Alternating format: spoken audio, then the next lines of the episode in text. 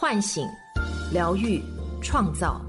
我是张德芬，欢迎来到张德芬空间，在这里，让我们一起遇见未知的自己。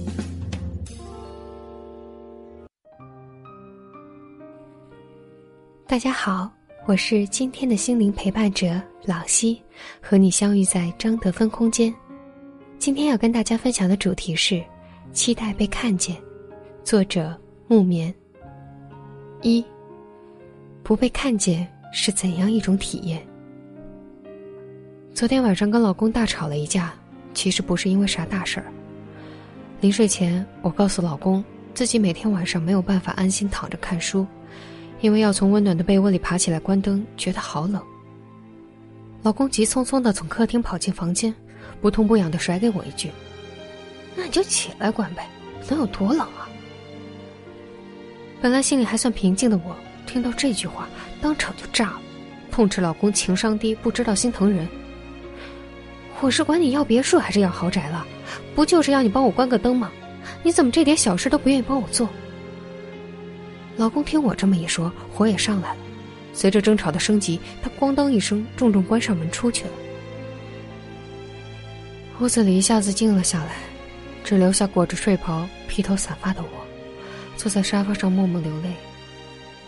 结婚十多年，我已经记不清这是多少次吵架了，但发这么大脾气，在最近这段日子还是头一回。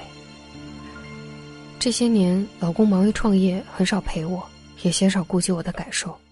每次想跟他聊点什么，他要么含泪推开我，要么自顾自躺在床上刷手机。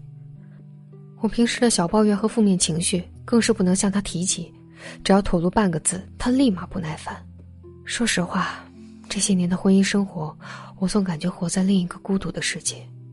这样的日子过得很累，但我不知道该怎么办。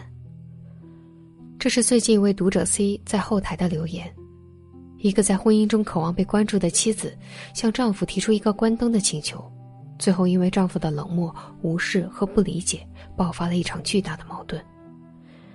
其实，在我看来，这位妻子实际上是发出了一个邀请，让丈夫有机会了解到她的需求，也是一个促进亲密关系的大好时机。可是，丈夫的回避和看不见，让妻子长期不被看见的委屈和愤怒，在被丈夫拒绝的那一刻彻底爆发。二，我们总是一边受伤一边渴望。读者 C 的经历并不少见，生活中的你我还有很多人。我们每个人内心深处都渴望被关注、被看见，因为看见才能产生链接、产生爱。但遗憾的是，在我们成长的过程中，时常遭遇的却是不被理解、不被看见。比如小时候手指被割伤了，你很害怕，赶紧跑回家告诉妈妈。你一边哭一边举起小手对妈妈说道：“妈妈，我的手割破了，划了一条口子，在流血。”这时，妈妈自顾自的在厨房忙活，没看你一眼。你感觉自己如同一团空气，还不如蒸锅里的那些白馒头重要。再比如，你青春期第一次来例假，肚子疼的打滚回家告诉妈妈，但妈妈只顾忙自己的工作，忙着和爸爸吵架，没有腾出一点时间关心你，带你去医院做个检查，或者帮你做个热敷缓解疼痛，反而还抱怨你麻烦事多。在我们记忆深处，有太多这样的经历。时间久了，这些被忽视、被拒绝的体验会累积成伤，最后在我们的潜意识层面形成一个固化的观念：与人建立亲密的关系是痛苦的事。于是，我们选择远离人群，孤独的做自己。为了逃离父母，我们翻山越岭，选择离家最远的城市读书、工作。为了逃离亲密关系，我们忙于工作。找各种理由拒绝和伴侣沟通，但即便逃得再远，我们内心也仍有迷茫无助的时刻。我们依然会不自觉的渴望关系，渴望与人建立深度链接，渴望被人真正理解和看见。就这样，我们都在一边受伤，一边渴望着。三，被看见，治愈才有可能发生。所以你相信吗？我们每个人现在的样貌、行为模式，其实并不是天生的，很大程度上是被后天塑造的。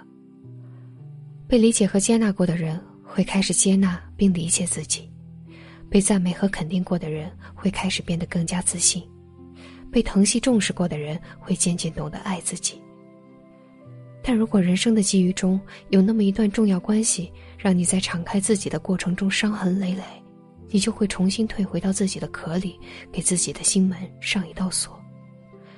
更扎心的是，被伤害过的人，就算他日缘分将至，遇到了另一个愿意走进你内心世界的人，第一反应不是建立关系，而是用曾经从对方身上习得的方式去破坏关系。比如我的一位来访者 F，曾因遭遇初恋男友劈腿，心如止水，几年都不敢谈恋爱。后来好不容易遇到一个真心喜欢自己的男人，却没好好把握住这段关系，反而各种作。最后鬼使神差的劈腿前同事，失去了这个爱他的男人。很多时候我们就是这样，一边渴望爱与温暖，一边人为制造伤害，直到彼此热情耗尽，对方因失望而离开。被抛弃的你，一次次在这种强迫性重复中体验所谓活着的感觉，苦苦等待那个真正看见自己的人。那如何破局呢？关于这个问题，我分享一下某次个人体验的感受。那是一个晴朗却寒冷的午后，我带着满肚子的委屈去见我的咨询师。每次和他见面，我基本上都是那个最先开口说话的人。那次的五十分钟，我提到了自己写作上的困难，我向咨询师抱怨自己感觉被掏空了，心中有千言万语，但无法通过文字表达，感觉非常痛苦。说着说着，最后忍不住，眼泪就顺着脸颊流淌下来。坐在我对面的他没有插话。没有打断，只是静静的听我诉说。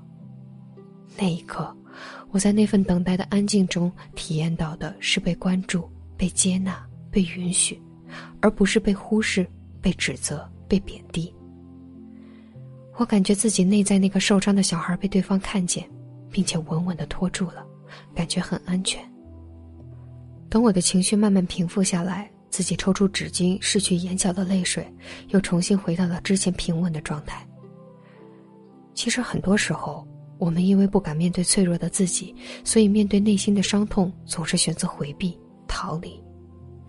但当你在关系中被另一个生命看见，被稳稳拖住的那个瞬间，那些无法言说的伤痛和不被理解的压抑就会得以释放。那时，你内心会借由新的体验获得某种完整感。治愈也才可能真正发生。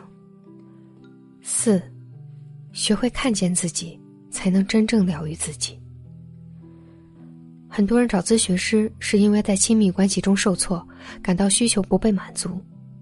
比如男性会抱怨妻子不够体贴温柔，不能理解自己在外打拼的艰难；而女性则会抱怨丈夫不够耐心、不够浪漫，不能包容自己在生活中的偶尔抱怨。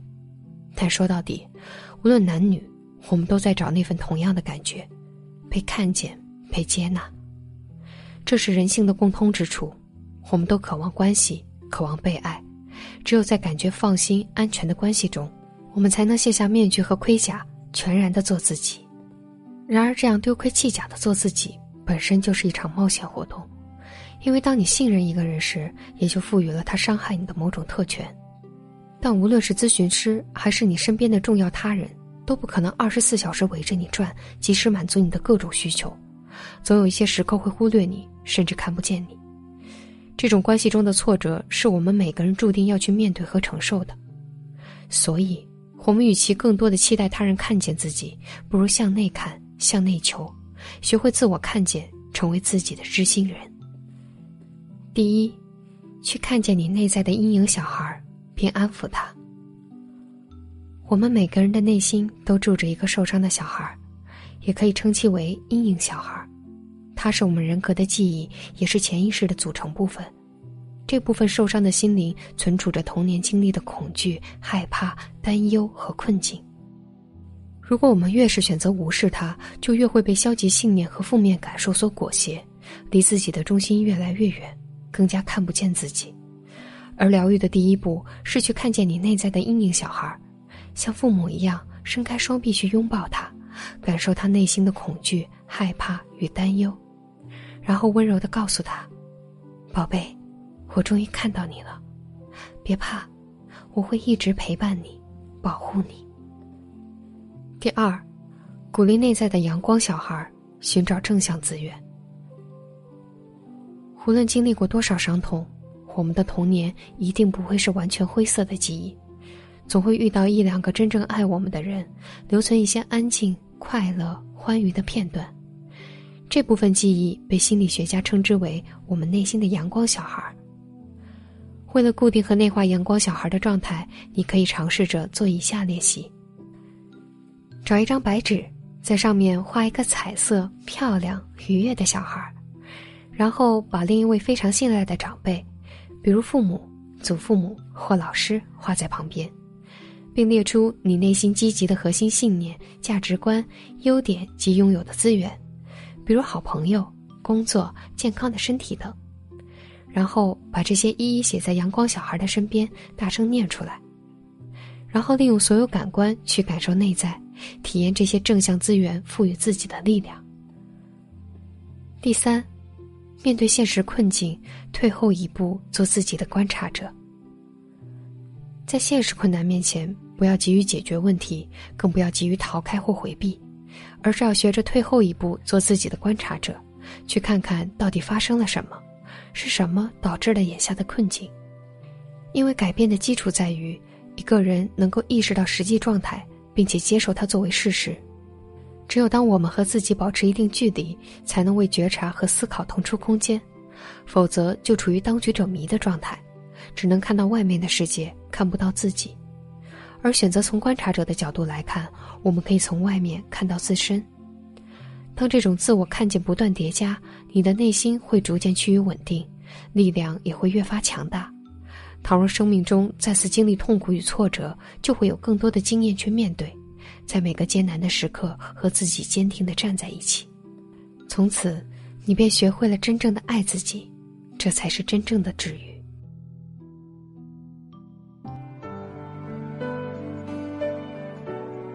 我是张德芬。